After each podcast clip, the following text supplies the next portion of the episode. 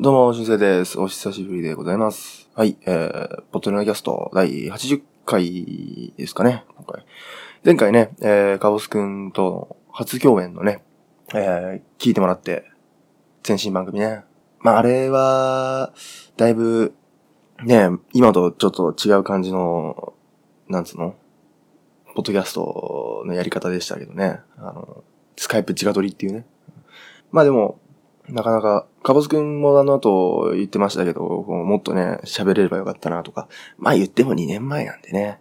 まああの時にね、話してた情報とかも全部、あもう 2, 2年、まあ正確にはちょっと3年ぐらい経ってるんですけど、3年前ぐらいのね、情報なんで、まあほとんど、あの、今とは違うんですけど。てなわけでね、まあちょっと、今回もね、えー、ポトネのギャストちょっと短めに、えー、ちょっと行こうかなと思います。えっ、と、カボスくんのね、コーナー届いてるんで、ちょっと早めにそれも出しとかないとなっていう感じがするんで、ちょっと今日もあの、いつものフルバージョンとはいかないまでの、ショートバージョンぐらいのポットレのキャストを、えーお届けしたいなと思っておりますので、お願いします。ポットレの、ポットレの、ポットレの、ポットレの、ポットレの、ポットレのキャスト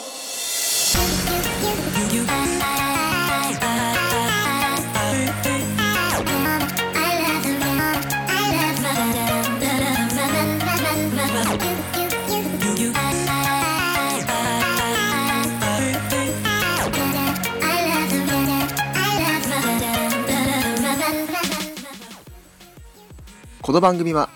ニュース、音楽、ボイスブログなど様々なテーマでゆるく雑談していく番組です。皆様の感想をお待ちしております。詳細は番組の最後もしくは番組のホームページをチェックしてみてください。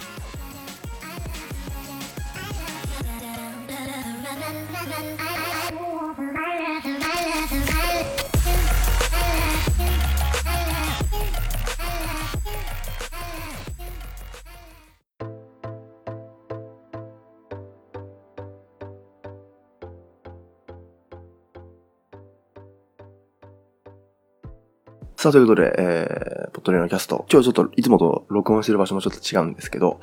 あのー、ね、2、3週間ぐらい休んじゃってて、ではその間何をしていたかということでですね、えー、そういうお話をして、まあ、今回は終わりにしようかなと思ってます。はい。えっと、この間何してたかっていうと、もうひたすらね、えー、サークル活動、大学活動、普通の大学のね、行ったりとか、めちゃめちゃ忙しくてですね、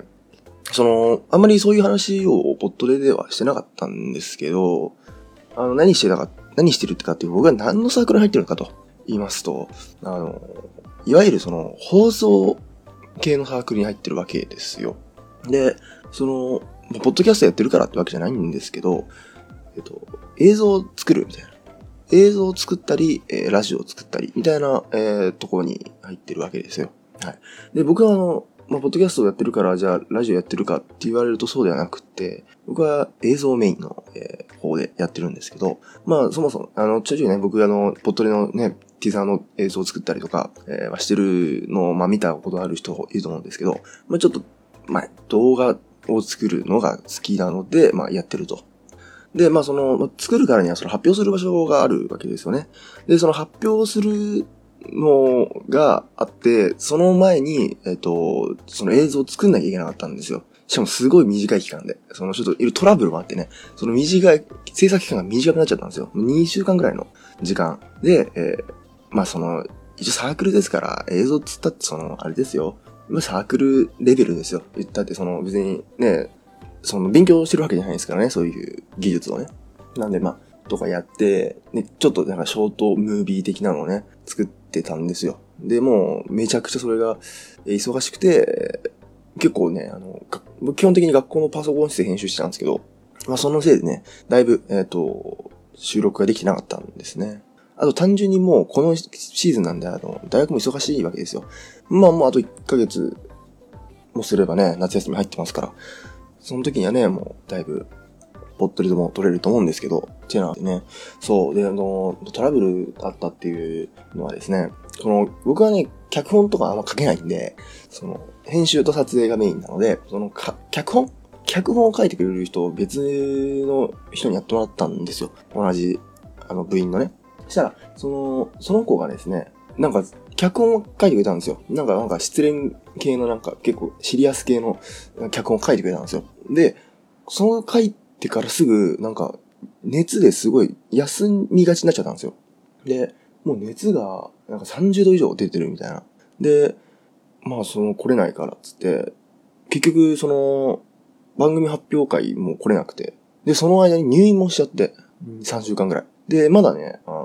この前退院したって言ってたんですけど、その6月の中旬あたりからもうずっと入院してて、で、一回も来れなくて、本来だったらその脚本を書いてくれたことを僕で、こう、あ、こういう風な撮影をしようか、みたいな感じで、あの、進めていくところを、もう一回も来なくなっちゃったんで、僕一人で完全に撮影と編集をしてて、みたいな感じだったんですよ。でその病気何の病気だかわかんないんですけど、結構3週間も入院して、だいぶちょっとでかいね、病気だったみたいでね。っていう感じでですね、僕はこんな感じで忙しかったわけですよ。はい。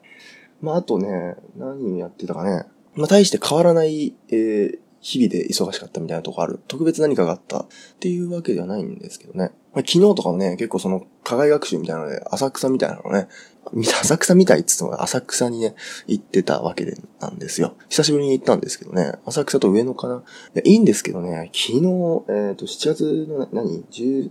13、14か？14の気温37とかですよ。頭おかしいんじゃないですかね。で、もう半日歩いてるんですよ。37とか36とかで。半日以上歩くんですよ。もう昨日はすごかったですね。もう今日はな、そのせいで結構昼あたりまで寝ちゃってたんですけど、疲れが溜まりすぎて。もう昨日すごかったですね。まあまあそんな感じでですね、えー、僕は生きてましたよ。あ、じゃああれの話しとこうか。あの、最近、セブンイレブンで、あの、ポテチで、あの、メラメラっていうポテチが売ってると思うんです。売ってたと思うんですよ。その、結構赤い、真っ赤な、えっ、と、袋に、あの、白い文字でメラメラとだけ書いてある結構シンプルなデザインのやつなんですけど、これとあともう一つ、なんか、ツーンとかいう緑色のやつがあったりするんですけど、まあ、それ置いといて、赤のメラメラっていうポテチ。まあ、結構ネットで話題になってたんですけど、これ食べたことある人いますかね？結構もう話題になったせいで各地で売り切れ続出で全然見つかんないみたいなこともあるみたいなんですけど、僕ね、たまたま見つけて買ったんですよ。あの、ポテチのはずなのに尋常じゃない辛さなんで、あの、ちょっと食べてみてください。あの、辛いの時に自信ある方食べてみてください。結構、うちの母親とか辛いの結構得意なんですけど、その母親ですら、やばいねって言ってたんで、あのね、まあ、数枚、最初の数枚は、まあ、なんか、まあ、言ってもポテチだし、みたいな感じで食べれるんですよ。でもね、数枚経ってから、激痛みたいな。本格的に痛えみたいな。で、もう全部食べる頃、全部食べれるかどうかも結構ギリギリなんですけど、全部食べた頃にはもう、歯、じゃ、舌普通に痛いですよ、口。あれ、すごいですよ。こんな、あの、ピリ辛どころじゃない。激辛なんですね、あの、見た目のパッケージのシンプルさからは想像できないぐらいだね。まあ、言ったって真っ赤ですからね。うん。でなく、食べてみてください。あの、メラメラ。あれ、なんであんな辛くしちゃったんですかね？なんか他の出てる、一緒にシリーズで出てるツーンとか、なんかわさびの感じがするツーンってやつとか、なんかしょっぱいやつとかもある、酸っぱいやつとかもあるらしいんですけど、なんかその影響とかそんな話題になってないんですけど、このメラメラだけはね、異常にこう、話題になってたんでね、ぜひ、ちょっと試してみてください。さあ、このあたりで、えー、ハッシュタグちょっと、一回、ポトで、ね、ハッシュタグポットで全然紹介できなかったんで、だいぶ前のツイートなんですけど、えー、ちょっと読ませてもらいます。えー、柴山健さん、えー、大々だけな時間のね、柴山健さん、新しいエンディングの曲好きということで、えー、いただきました。そして、その後ですね、これはもう先週あたりなんですけど、えー、猫の尻尾ポッドキャストのガンダルフさん、はい、えー、今日拝聴したポッドキャストということで、えー、79回のね、えー、前回の過去作をね、えー、聞いてもらったという、紹介、報告をいただきました。ありがとうございます。はい。あのー、前回のやつね、79回、なんかあのー、ランキングにもね、久しぶりに載ってたみたいでね、えー、アマンさん、アマンチェックが入ってましたけどね、ランキング巡回が入ってね、えー、何でしたっけな、17位ぐらいかな。うん、17位ぐらいに入ってたと思うんですよね。えー、ちょっと待ってね、今チェックしますけど、うん、入っててですね、えっ、ー、と、久しぶりの、えー、ランクインありがとうございます。と言いつつも、過去作なんでね、えー、過去作でランキンするのかなという感じはしますけど、えー、はい、ありがとうございます。はい。そしてさっきね、えー、柴犬さんが、えー、新しいエンディングの曲好きと言ってくれてましたけども、えっ、ー、と、僕の友達の、えー、ラップやってるね、えー、アクサさん。ね。えっ、ー、と、この前ね、実はあの、また新曲をね、2作目を出してたらしくてですね、えっと、そちらの方も、えーラジオで書けるよっていう話をしましたので、ここで、えっと、まあ、今回はね、えーこんな近況報告会ですけど、とりあえず、えー次ね、かぼつくんのコーナーに行くまで、いその間に一回、えーアクサさんの新曲、えー聴いてもらいましょう。えっと、今回はですね、ユートピアという曲でですね、結構その前の、これなんだろう、感じに比べてもっとゆったりした感じの曲なんですけど、すごいね、あの、サビのやっぱメロディーとかすごいやっぱ、まあ前回もこういう話したんですけど、サビのメロディーとかはすごい、やっぱ作るのすげえなっていう、まあ前回以上にね、前作以上に思いました。はい。で、まあ今回はね、結構前回とまた違う色の、えータイプのね、曲になってますので、ぜひぜひ聴いてみてください。ということで、えーお聴きください。アクサでユートピア。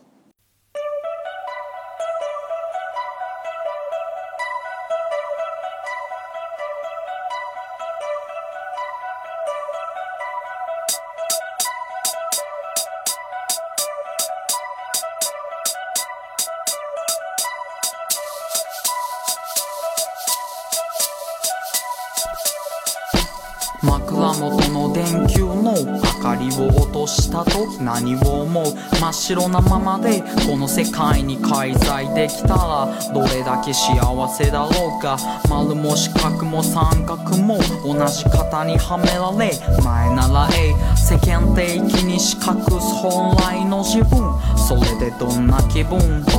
川の流れに身を任せ鮎のようにただ単に揺れているようで気づけば腹は空を向いて向いて月明かりと嫌気がさすよう。今日と対して変わらない。明日を迎えため息をつく昨日と同じように探す理想郷。Oh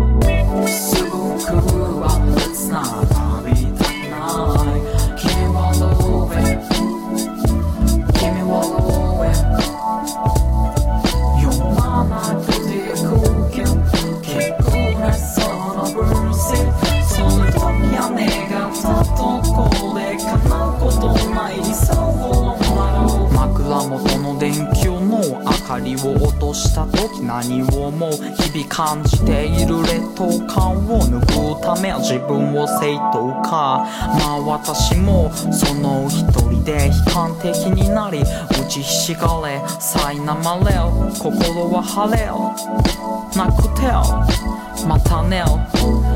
彼らはまた陰口それで優位に立てる日仮に本意だとするなら空っぽだな。ピーマンのように悲しいな。デボイミスタードン外側だけいい格好。背伸びしなくてもいいじゃんもう。ぼやきのみ干したチルアウト。Oh すぐはレス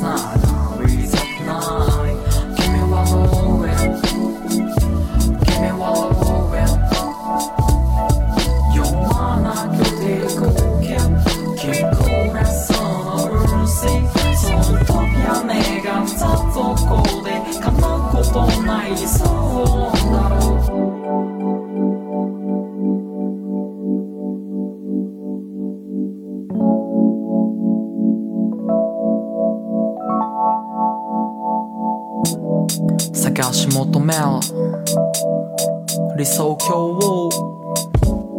探し求める理想郷を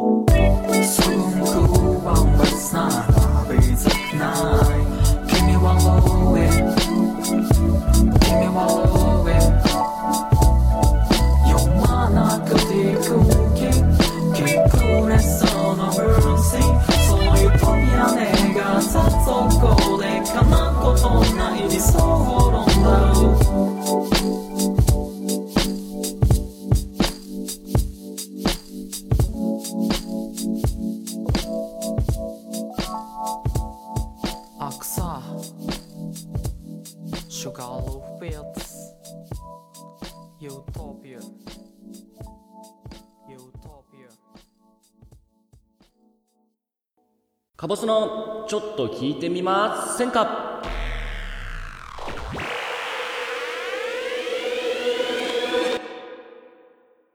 こんにちは、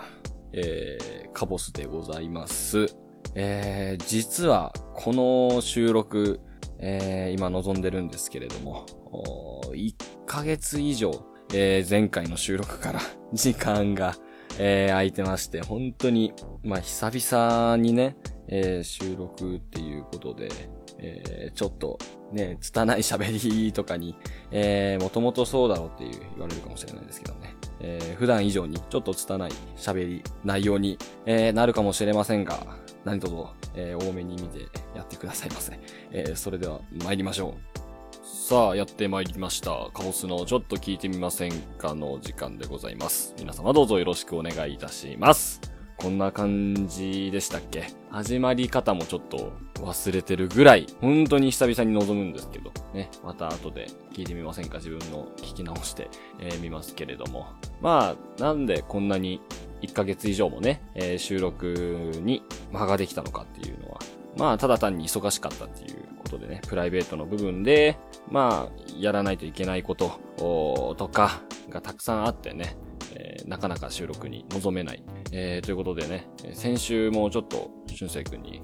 ごめん、ちょっと今週無理そうっていうことでね、えお休みをいただいたわけですね。まあ、あの、ガンダムスペシャルとかで、こう、取りだめしてた分でなんとかね、えーえーつなぐことはできてたんですけど、1ヶ月は。はい。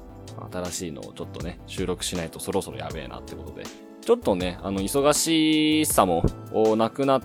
たので、今週に入ってから、やっと、えー収録の方をが、えーできるっていう感じですね。だから本当はこの1ヶ月の間に喋りたいこととか、えーいろいろ考えてたんですけど、例えばあの、NBA ファイナル、皆さん覚えてますかね ?NBA ファイナルの話またします、なんて言って。NBA ファイナルが始まる前にまたしますって言って、もう終わってますしね。終わってもう2週間ぐらい経つんですよ。結局。うーん。で、その、まあ、前回収録した時には、まあ、本当に大相撲がね、えー大相撲5月場所が終わったばっかりだったのに、もうすぐ、えー名古屋場所が始まっちゃうっていう。結構1ヶ月ちょいって、それぐらいのね、長さ、意外とな、長えなって、いろんなことが過ぎるなって思って、うんまあ、自分の中でビッグイベントだった NBA ファイナルが終わって、えー今やもうワールドカップね、実は今収録に臨んでる、今、あの、日本がね、ポーランド、うん、ポーランドと今戦ってる、途中なんですけれども、はい。まあ、横目に見ながら、えー収録してますけれども、まあそんな感じでね、全然 NBA ファイナルの話もできなかったし、えー本当は相撲の話とかもしたかったんですけどね、えーもうちょっと季節が外れちゃったっていうことで、これは、またまた、また、また今度に。また今度、明日やろうはバカ野郎だなんて言いますけどね、えーやるでしょうかね。まあ、やるでしょう。NBA ファイナルの話だったら、ここでちょろっとしてもいいんですけどね。まあ、今回は、えーまあ、テーマ決めずに、まあ、ちょっと雑談のような形で、えー喋ろうかなと思ってますので、えーダメなところはちょきちょきって、えーする感じで、まあ、今日はテーマも決めずに、台本もね、大まかにも全然に決めてないので、うん、ベラベラーと喋っていこうかなと思ってますけど、うん、まあそう NBA ファイナルね、東の王者、クリーブランドキャバリアーズ、対、えー西の王者、ゴールデンステートウォリアーズ、これ NBA 史上初4年連続同カード。はい。実は去年の3年連続同カードっていうのが、あの、史上初だったんですけど、えーさらにそれをね、えー更新してしまう形になっちゃって、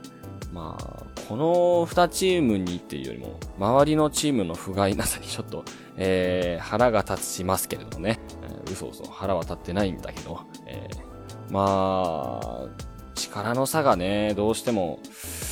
もう素人目に見てもわかるぐらい、やっぱ西の王者ゴールデンステートウォリアーズは強いですし、うん、東はね、頑張れば勝てたと思うんですけど、えーみんなレブロン・ジェームスっていう史上最強の選手、史上最強の一人と言われてる選手に、こう、ちきっちゃってね、えー なかなか、えーうまく攻めれない、えーしっかり点を取れない、ディフェンスしきれないっていう状況がついて、結局、まあ、史上初4年連続同カードっていうのを実現させてしまった。あーしかも、えー今年のキャバリアーズは去年ほどの脅威もなく、えー4勝0敗、つまりスイープですね。ゴールデンステートのスイープで、えー幕が引くという。もうこれあの、テレビ局からしたらすごい王道だよね。うまくいけば、ゲーム7まで行って、その分の利益をゲットできるはずなのに、ゲーム4で終わっちゃうから、えー3試合分ね、うまくいけば3試合分、あと、得できたのにっていう、ね。まあ、テレビ局側の視点でいくとちょっと、えーかわいそうでもあるし、まあ、こう、ファン心理としてももっとエキサイトしたね、えー試合が見たかったな。もう本当に、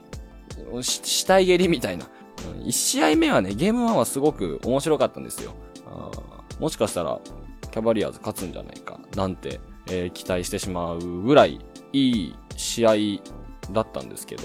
うん、まあいいし、うん、ちょっと審判どうなんていうのはあったけどね。うん、ただまあ、2試合目、3試合目、4試合目っていうのは本当に死体蹴りだったね。うん。ボッコボコにされてたもん。うん。ちょっとお金払って見た側としては、まあ、ゴールデンステイトのね、ゲーム、バスケっていうのは見てて面白いんですけど、にしてももう、本当に差が歴然すぎて、ちょっと見てて面白くないっていう部分はあったね。この話を、えー一本分に、えーまとめてやりたかったんですけどね。あまあいいでしょう。また来年、来年機会があればお話できるかなとは思いますね。うん。ねえまあもうスポーツで言ったら今はもうさっきも言ったけどワールドカップね日本がえー、初戦コロンビアに勝ってでセネガルと引き分けで、えー勝ち点1をゲットして、えー今ちょうどねやってますけれどもこれねグループリーグ通過してなんとかね決勝トーナメントに進んでくれてベスト8なんてね、なったらすごい、えー、嬉しいですよね。やっぱり、普段サッカー見ないけど、なんだろうね、やっぱ、こう、オリンピックと一緒。だってオリンピックじゃなきゃ、水泳見ることもないし、柔道を見ることもないし、カヌーなんて、えー絶対見ることないと思うんだけど、フェイシングとかもね。結局、まあ、日の丸背負って、えー他の国の人たちもね、自分の国の、えー誇りを背負ってこう戦ってる姿っていうのは、なんともやっぱり美しいものが、えーあるよね。この、それがスポーツの、えー素晴らしさの一つというか、うんやってても楽しいし、こう、見ててもね、誇らしくなることとか、えーあるからね。もうそれは本当に、このワールドカップも一緒で、やっぱりね、格上って言われてた、えー3チームのうち2チームに1勝1分け、えーこれは素晴らしいことだと思うし、すごく嬉しいよね。こう見てる側。全然普段サッカー見ない、えー我々でも、やっぱ嬉しいのは嬉しいですよね。あの、そうだ、思い出した。あの、第一戦の、えーコロンビア戦の後にね、サイドバック？の？あの、ディフェンスの長友選手のツイッターで、頑張りました、勝ちましたってね、金髪似合ってないけど、わらみたいなツイートがあって、そこにあの、いわゆるボットっていう、あの、海外の有名な選手とか、ハメス・ロドリゲス選手とか、えーイニエスタ、イニエスタ選手とか、あとなんかあの、いろいろ問題があった日大のね、アメフト部の元監督の、内田監督のボットとかが、こう、長友選手のツイートに、あの、リプでね、なんかもう、ショートコントみたいなのやってて、それも面白いなって、うん、今思い出しましたけども、ぜひ、機会があれば調べてみてください。はい。ということで、あ、時間も、まあ、10分超えたぐらい、ちょうどいいぐらいですので、えー、私のお話は、本日はね、えー、この辺りで終わりたいと思います。次回以降はしっかりあの、ちゃんと型にはめた、えー、お話を、えー、流れでね、型にはめた流れでお話できるかなと、えー、思っておりますので、お待ちください。今日はちょっとダラダラ喋っちゃって、えー、すいません。頑張ります。それではまた会いましょう。さよなら、さよなら、さよなら。さあ、カボスくんへのコーナーへのお便りは、通常のポットリと同じく、ハッシュタグ、ポットで、もしくはメールフォーム、もしくはメールからお待ちしておりますので、ぜひぜひ送ってください。今日の動画。えーとさあ、今回の動画とりあえず行きましょう。動画もちょっと早めにパパッと紹介したいと思います。えー今回紹介するのはですね、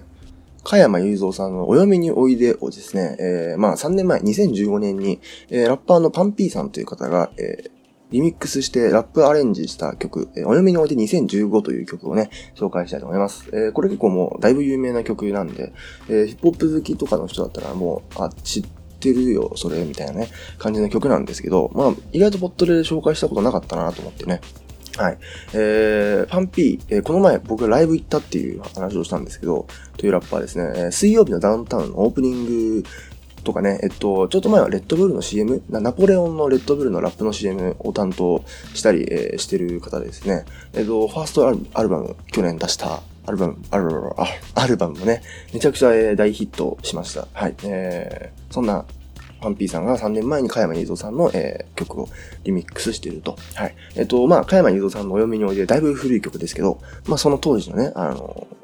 僕のお読みにおいでっていう曲なんですけど、その結婚感を、現在の結婚感でまた、えー、歌い直したみたいなね、ラップしてるみたいな、いう感じの曲でですね、こう、なんだろう、お読みにおいでの、こう、なんだろう、トラックを使ってこう、ヒップホップっぽくアレンジしてるわけなんですけど、そのビートとかもかっこいいのでね、えーぜひぜひ、えー聞いてみてください。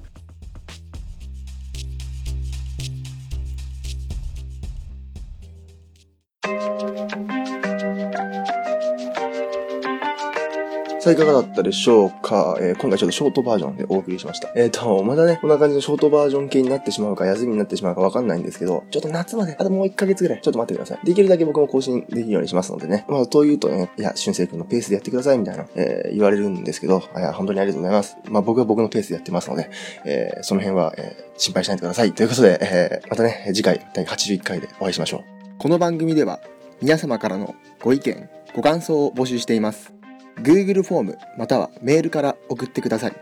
匿名希望の方はショートメッセージサービスサラハを開設しているのでそこから送ってください。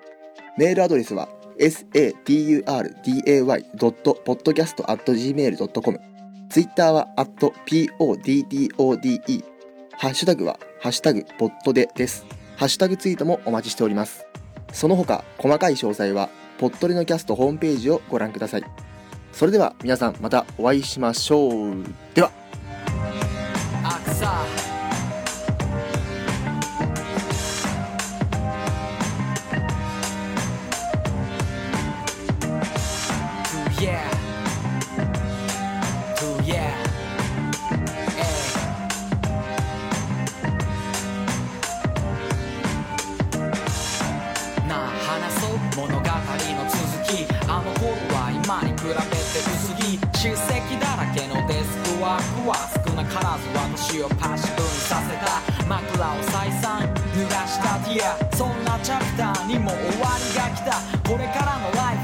拍車をかけるトラックの上だけがアクサのアベニュー Feeling ネガティブなマインド。How come うまくいかないの？Flying ゼタロロのプライド当然の上情景は論点。Pretty ポジティブなマインド。ステップ踏めなくて戻ってないの。Alright あの日見た夢のその上の